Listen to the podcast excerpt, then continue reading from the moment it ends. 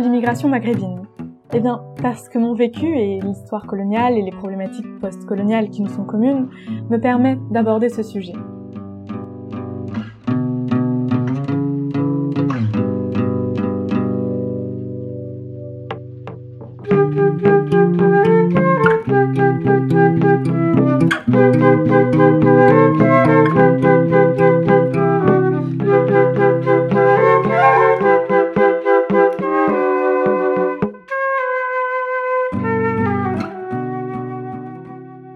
Je vais tout au long de ce podcast avoir la chance de partager avec vous mes rencontres avec ces femmes, des écrivaines, des journalistes, des médecins.